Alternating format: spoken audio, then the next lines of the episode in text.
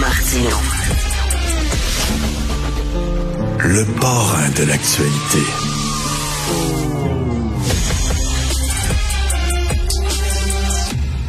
Alors, Claude Villeneuve, vous le connaissez, c'est un ancien collègue de Cube Radio. Il est en politique, il est devenu commentateur, il est retourné en politique. Là, il y a Martine Biron qui était journaliste, qui s'en va en politique. Il y a des gens qui étaient en politique, qui s'en vont journaliste.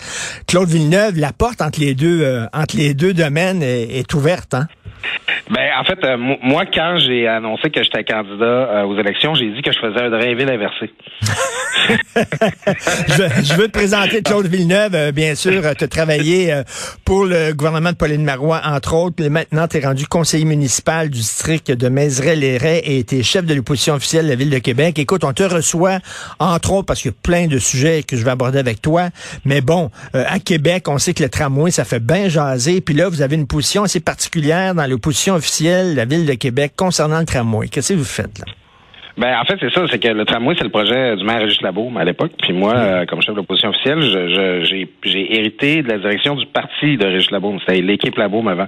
Donc, c'est sûr que nous, on est pour le tramway, ça reste notre position, c'est notre projet à la base. Mais là, ben maintenant, on a un nouveau maire à Québec qui, qui a décidé de maintenir son appui à ce projet-là, qui continue de le faire avancer.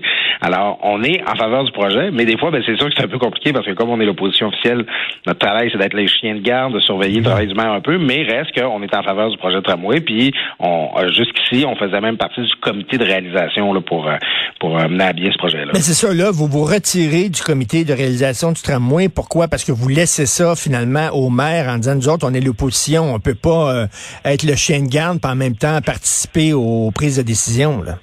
Mais ben, c'est ça, c'est parce qu'en étant membre du comité de réalisation, moi j'ai signé, j'ai signé, puis c'est correct que ça marche de même, là, moi je critique pas la façon de faire. J'ai signé des ententes de confidentialité béton, euh, je suis lié par la loi, euh, parce que tu sais, on parle d'appel d'offres, on parle c'est du gros argent, on se le cachera pas, c'est des gros contrats, puis il y a un, aspect stratégique à ça. Donc, tu sais, je pourrais pas euh, sortir du comité de réalisation puis dire Hey, savez-vous quoi, j'ai su que telle compagnie a soumissionné, puis ils sont plus compétitifs que l'autre, tu sais, ça serait dangereux pour le projet si je pouvais faire ça. Donc, c'est, c'est normal que ça fonctionne même, mais ça fait en sorte que sais, en étant à table, mettons, c'est pas ça, là, allez pas partir de rumeur, mais mettons que j'apprendrais qu'il y a un scandale incroyable, que le, le, ben directeur du bureau de projet s'en met dans les poches, ou qu'il y a, ben il y a, que, que tous nos soumissionnaires voudraient faire faillite ou quoi que ce soit, j'aurais même pas le droit de le dire, parce que je suis membre du comité de réalisation, fait que je peux pas faire ma job d'opposition officielle en faisant ben ça. Ben oui, tu peux pas être dans le bateau, être dans, dans Parane, puis commenter à Parane non plus, là.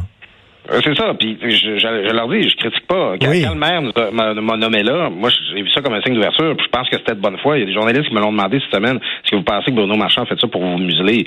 Euh, tu sais, peut-être que ça faisait son affaire qu'on puisse pas commenter, sauf que moi, je, que la façon que je l'ai vécu, c'est que ça nous donnait accès à l'information. J'ai trouvé ça super intéressant. Là, il y a un côté très tigre, on est en train de construire un train. Ben c'est le fun. Mais à, la fin, je, me, je que ça fonctionnait pas avec ma job de chef. Ben oui, c'est tout à fait compréhensible. Euh, Claude, les, les, les, les, les débats concernant euh, les, le trafic, puis euh, les bouchons de circulation et la fluidité euh, du trafic à, à Québec, sont devenus des débats nationaux. On en a parlé pendant la campagne. Euh, c'est comme si avant on n'en parlait pas assez, puis maintenant je trouve qu'on en parle trop.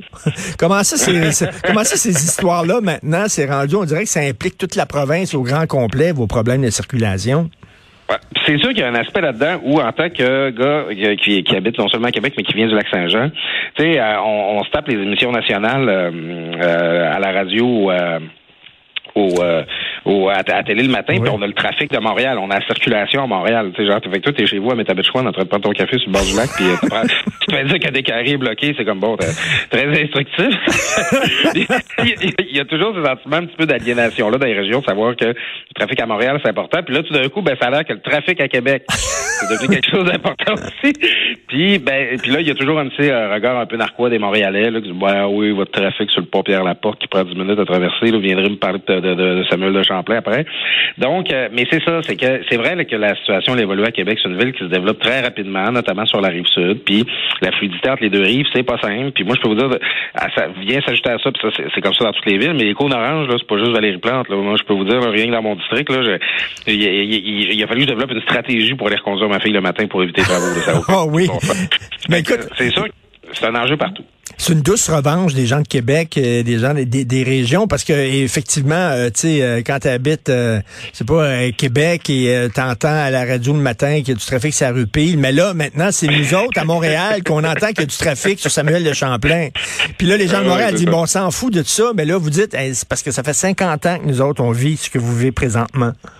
Ouais, c'est ça. Puis là, ben, c'est devenu un enjeu durant la campagne. Puis, bon, euh, moi, je, je, suis pas un fervent du projet de troisième lien, mais tu sais, c'est devenu un enjeu de la campagne, finalement, de dire, hey, un peu, là, est-ce que l'ensemble des Québécois vont payer un, un, pont de 6 milliards aux gens de Québec, alors qu'on n'est pas sûr que ça, que leurs besoins en trafic le justifient, tu sais? Puis c'est norm normal qu'il y ait un débat national sur un investissement de cette ampleur-là. En fait, ça serait l'infrastructure routière la plus coûteuse de l'histoire du Québec. Fait que c'est sûr que je comprends que le monde de, de, de, de du 450 puis du 418 puis tout ça, ils disent one minute là, nous autres on peut en avoir aussi des investissements. Geneviève Guilbeault qui euh, serait peut-être au transport, on va le savoir un peu plus tard dans la journée. Qu'est-ce que tu en penses de ça? Ben, euh, tu sais, du point de vue de Québec, c'est intéressant parce que, tu sais, euh, on, s'attend à ce qu'elle connaisse bien nos dossiers, que ce soit le tramway, que ce soit le troisième lien, tout ça. Puis je suis prêt. Ma compréhension, c'est que si le premier ministre la nomme là, c'est pour ça va être pour cette raison-là, euh, parce que il voit que les, dossiers stratégiques en matière de transport, c'est dans la région de Québec qui se passe. Ça, ça, faut pas sortir de là.